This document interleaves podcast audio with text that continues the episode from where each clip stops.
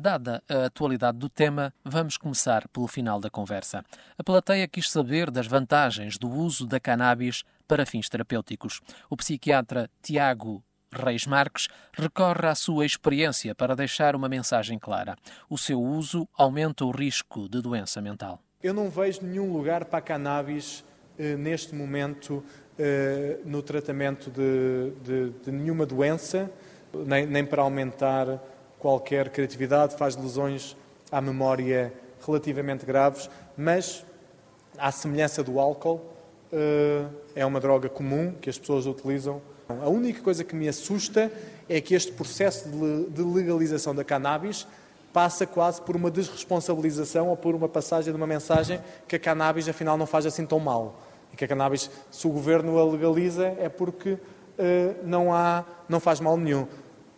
Os cigarros são legais e matam milhares de portugueses. O álcool uh, é legal e mata milhares de portugueses. Portanto, não é sinónimo estar legalizado uh, e fazer bem. Portanto, não vejo nenhum espaço para cannabis, a não ser na dor crónica, etc, etc. E mesmo nesses casos nós conseguimos extrair a substância ativa e, e, e dá-la. E esta é a opinião de alguém que, na sua atividade de psiquiatra, tem anos de experiência de trabalho associado à utilização da cannabis. A cannabis, eu, eu, eu, eu trabalhei e trabalho muito na cannabis. A cannabis, ao contrário do que a maior parte das pessoas diz, não é uma droga leve, é uma droga eh, com um risco com um risco enorme. Tem um risco, se vocês fumarem, um, um, se fumarem cannabis, aumenta o vosso risco de ter uma doença mental grave, como uma psicose, esquizofrenia, cerca de 4 a 6 vezes. Se vocês fumarem antes dos 14 anos de idade, aumenta o vosso risco em 8 vezes. Se vocês fumarem antes dos 14 anos de idade, fumarem frequentemente, o vosso risco aumenta para cerca de 10 vezes se vocês fumarem cannabis de alta potência, que hoje em dia a planta da cannabis é geneticamente modificada para ter cada vez quantidade maior. O que se faz, o que acontece hoje em dia é que antigamente fumava-se cannabis com muito pouco conteúdo em THC, que é o tetrahidrocannabinol, que é a quantidade de cannabis que existe eh, na planta. Eh, hoje em dia, a planta geneticamente modificada tem muito mais quantidade. É a mesma coisa que fumar, beberem uma cerveja versus beberem eh, uma aguardente ou beberem um whisky. Portanto, hoje em dia, a cannabis é muito mais potente. Portanto, a cannabis é uma droga que aumenta muito o, o risco de doença, doença mental grave. E se a cannabis aumenta o risco de doença mental, a dopamina em excesso no cérebro também contribui para o aumento deste tipo de patologia. Trabalho no excesso de dopamina. Quando vocês têm dopamina a mais, ficam psicóticos. Têm delírios, têm alucinações, como é comum em doentes com esquizofrenia ou em doentes com doença bipolar. E o que nós sabemos hoje em dia, e vocês já devem ter ouvido falar muito, é o gênio louco. O gênio louco, principalmente nas artes, é algo que está muito estudado. Ou seja, nós sabemos, Hemingway uh, suicida-se doente bipolar, Virginia Woolf, Janis Joplin, Rothko, Van Gogh, e isto tem obviamente um lado genético. As pessoas não sabem, o Einstein, o filho, uh, o filho tem, tem esquizofrenia uh, e assim sucessivamente. Ou seja, há uma ligação muito grande, quase é o yin, o yin e yang da criatividade e da genialidade criativa é que vem acompanhado da doença mental. E o que é a dopamina? É um neurotransmissor principal responsável pela criatividade. O que é que está por detrás destes momentos eureka? Por detrás destes momentos uh, eureka está um neurotransmissor. Está um neurotransmissor que é a dopamina. A dopamina é, é, é, um, é um dos, daquelas substâncias químicas que faz que todos já, já ouviram falar. É, é uma substância que é simplesmente produzida por um milhão entre 86 bilhões de neurónios. Portanto, é algo que não é. São poucos neurónios que, que produzem, mas são, é uma substância química muito importante porque tem muitas funções. E a dopamina está sempre a disparar, não é, não é ou dispara ou não dispara. Tem sempre um ritmo fásico uma, uma, um disparo tónico constante e de tempos a tempos ele dispara uma grande quantidade de dopamina. Essas grandes quantidades de dopamina são quando, por exemplo, vocês estão a aprender, quando acontece um estímulo externo, quando têm prazer, quando fumam um cigarro ou algo, quando, quando se toma um, qualquer coisa que nos dê um, um chocolate, liberta dopamina. E o que acontece no cérebro nestes momentos uh, eureka é o disparo, é um aumento muito grande desta dopamina. E para aumentar a criatividade, é muito usual nos dias de hoje a utilização de drogas ao pequeno almoço. O que é que toda a gente anda a fazer para aumentar a sua criatividade?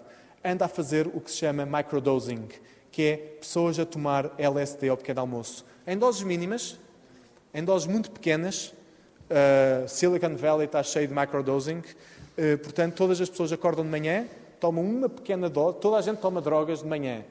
Uh, e agora, o café é uma droga. As pessoas lembrem-se que o café é um estimulante, é um agonista dos receptores da adenosina no cérebro. Portanto, simplesmente o que as pessoas fazem com, com microdoses de LSD, doses mínimas não suficientes para alucinar, é fazer com que o cérebro comunique mais, que haja mais conexões cerebrais. Portanto, hoje em dia, eh, existe muitas pessoas a aumentar a sua criatividade com base eh, em drogas, como seja tomar eh, e não, não encarem isto como uma apologia a nada. Portanto, não me citem sobre isto. Estou simplesmente a dar dados do que, anda, do que se anda a fazer para, para aumentar a criatividade.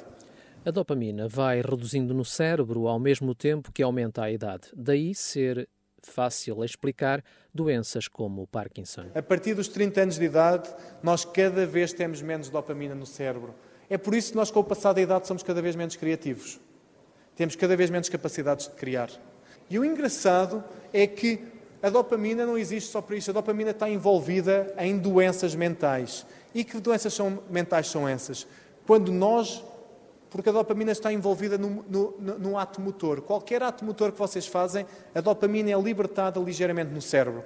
Quando a vossa dopamina começa a morrer, o que é que vocês, o que é que vocês têm? Têm um Parkinson. E o que, é, o que é incrível é que as pessoas com Parkinson deixam de ser criativas. Até que começam-lhe a dar medicamentos, eles voltam a ser criativas. Os fármacos para tratar o Parkinson dão outra vez a criatividade. A conversa incidiu na neurociência da criatividade. Tiago Reis Marques explicou a criatividade em quatro grandes estadios. O primeiro é o da preparação, da construção do nosso conteúdo base. O psiquiatra convidado das conversas da Bolsa declara-se completamente, cientificamente, contra a ideia do talento e dá exemplos que favorecem a sua tese. Mozart é um prodígio musical aos seis anos, o Mozart uh, uh, tá, uh, compõe a sua, primeira, a, a, sua primeira obra. Aos 12 anos está a tocar na corte, na corte austríaca. Aos 15 tá, compõe as suas primeiras grandes obras e toda a gente pensa que este homem nasceu assim. A maior parte das pessoas esquece de uma coisa, esquece que o pai do Mozart é professor de música. O pai de Mozart não só é professor de música, o pai de Mozart eh, é condutor de uma orquestra. O pai de Chopin, exatamente a mesma coisa. Ou seja, o que nós reparamos é que estas pessoas têm a possibilidade de, desde a infância, nascer num ambiente onde são completamente estimuladas. E são estes ambientes do o enrich environment, onde eles cresceram. Ou seja, Tiago Reis Marques acredita que o ambiente faz crescer o talento e explica grande criatividade das crianças. Steve Jobs disse que a criatividade é simplesmente a conexão de coisas. Ele diz que as pessoas criativas deviam ter vergonha porque não inventam nada, simplesmente conectam coisas. São os conectores. Eles simplesmente ligam pontos que mais ninguém ligou. E isto aqui é visível em quem, quem é que consegue ser, quem é que é, por exemplo, quem é que é muito criativo? As crianças. Nós temos um problema e já passo a mostrar qual. As crianças têm, têm duas grandes vantagens. A primeira grande vantagem, ao contrário do que vocês possam pensar, o cérebro, aos 6 anos de idade, está 95% formado. Aliás, o cérebro, quando cresce, começa-se a ligar a todos os neurónios que estão à volta. É a mesma coisa que nós agora juntássemos todos nesta sala ao mesmo tempo, surgíssemos, o cérebro cresce a uma velocidade muito rápida. Entre a 12 e a 16 semana de gestação, o cérebro adiciona 250 mil neurónios por segundo. Portanto, é uma Portanto, não façam, se alguém tiver, uma, tiver grávida ou tiver mulher grávida, entre a 12 e a 14 semana de gestação, não façam nada tóxico para o cérebro, porque ele está-se a multiplicar a uma velocidade extremamente rápida. fica o alerta. O segundo estadio, como lhe chama o orador, é o período de incubação. É a fase em que durante meses pensamos um problema em que a nossa mente divaga sobre algo. E qual é a altura do nosso dia em que pensamos coisas completamente absurdas? É durante o sono, a altura em que somos muito criativos. Paul McCartney, Yesterday, ele diz que foi a música mais fácil de escrever. Acordei, sentei-me ao piano e toquei. Eh, é exatamente igual à, à sonata de Tartini, a sonata ao diabo. Tartini é um compositor italiano que um dia tem um sonho que, que, é um sonho fantástico. Ele vende a alma ao diabo durante o sonho. O diabo aparece e diz: eh, Eu tenho, eh, se me venderes a alma, eu dou-te uma, eu dou uma composição. E ele vendeu a alma ao diabo e dá-lhe dá o violino. E, e, e o, o diabo toca-lhe a coisa mais bonita que ele já ouviu tocar. E ele acorda, e quando acorda, recorda de fragmentos da, da, da sua obra e compõe uh, o que ele chama a sonata ao diabo. Mary Kelly, Frankenstein, surgiu durante o sono. Quem é a pessoa mais incrível na sua, na, na sua criatividade que Dali? Dali faz uma coisa incrível. Dali senta-se senta-se com uma, com, uma colher de, com uma colher de ferro ou de prata na mão, abana-se até adormecer, até entrar no sono, aí deixa cair a, a, a, a, colher, acorda, e naqueles segundos tem ideias. Ele desenvolve um método para não ter que esperar uma noite inteira de se induzir on and off durante o sono, múltiplas vezes. É uma coisa incrível, eh, mas ele refere que durante o sono ele era extremamente criativo. Ao período de incubação segue-se o da iluminação. É o momento eureka, em que tudo faz sentido. As pessoas pensam que o Albert Einstein teve uma carreira longínqua ao longo da vida, sempre a criar. O Albert Einstein criou tudo em 1905, no chamado Anos Mirabilis. Ele, no espaço de nove meses, publica todos os seus artigos importantes e, a partir daí, simplesmente viveu o resto da vida colhendo os louros do que fez. Eh, o relâmpago de Bohr estava num lago, na Suécia e de repente uh, diz que foi atingido por um relâmpago e conseguiu uh, uh, ter tudo, tudo lhe fez sentido. Aliás, há uma placa que diz mesmo aqui, foi, aqui surgiu o relâmpago de, de Bohr. Mendeleev com a tabela periódica, a mesma coisa, surgiu-lhe do nada. E, obviamente, todos conhecem a, a, a velha maçã na cabeça de Newton. A maçã na cabeça de Newton não fez nada simplesmente, mas aquele momento em que ele ilumina e tudo lhe faz sentido é um momento muito importante.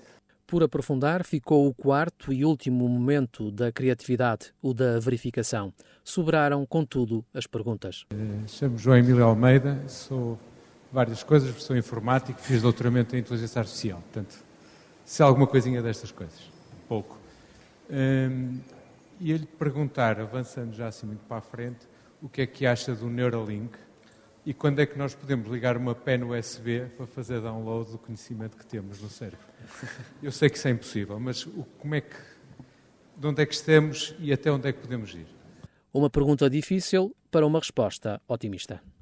O Neuralink, para quem não sabe, é esta ideia desta companhia do, do, do, Elon Musk para, para fazer aquilo que hoje em dia já se faz muito, que é o B, os BCIs, Brain Computer Interface, ou seja, a capacidade de ligar o cérebro a, a computador. Hoje em dia, em macacos, já se consegue inserir ideias e já se consegue descodificar pensamentos. Uh, obviamente que é muito mais fácil conseguir ler do que conseguir dar o input. Uh, mas eu acho que nós chegamos lá. Uh, e grande, o grande sonho é que até que ponto é que nós conseguimos externalizar o nosso conhecimento. Porque há um campo da consciência que é muito abstrato, mas a consciência é biologicamente mediada. Obviamente que isso está longe, mas eu, eu, eu lembro sempre as pessoas, há 100 anos atrás, 20% da população europeia é dizimada pela peste, pela peste espanhola e nós não tínhamos antibióticos, nós não tínhamos nada. E o que nós fizemos em 100 anos foi incrível. Com o ritmo do progresso que nós temos agora, nós vamos chegar lá. Obviamente que eu acho que vamos chegar lá em pequenas, começando com pequenas áreas muito simples, como coisas fáceis, como a, motricidade é uma coisa muito simples em termos cerebrais. E, é, e, e, isso nós vamos começar a descodificar. Coisas muito mais complexas, coisas abstratas, como seja o, o amor, ou, ou isso torna-se difícil de. Vai, vai se tornar mais difícil. eu diria que na nossa geração, enquanto nos próximos 40 anos, uh, que a maior parte das pessoas que estão aqui espero que ainda estejam vivos, nós vamos ver este mundo do, do, dos do, da ligação a computadores uh, extremamente, extremamente avançada. Tiago Reis Marques, o convidado desta semana das Conversas na Bolsa.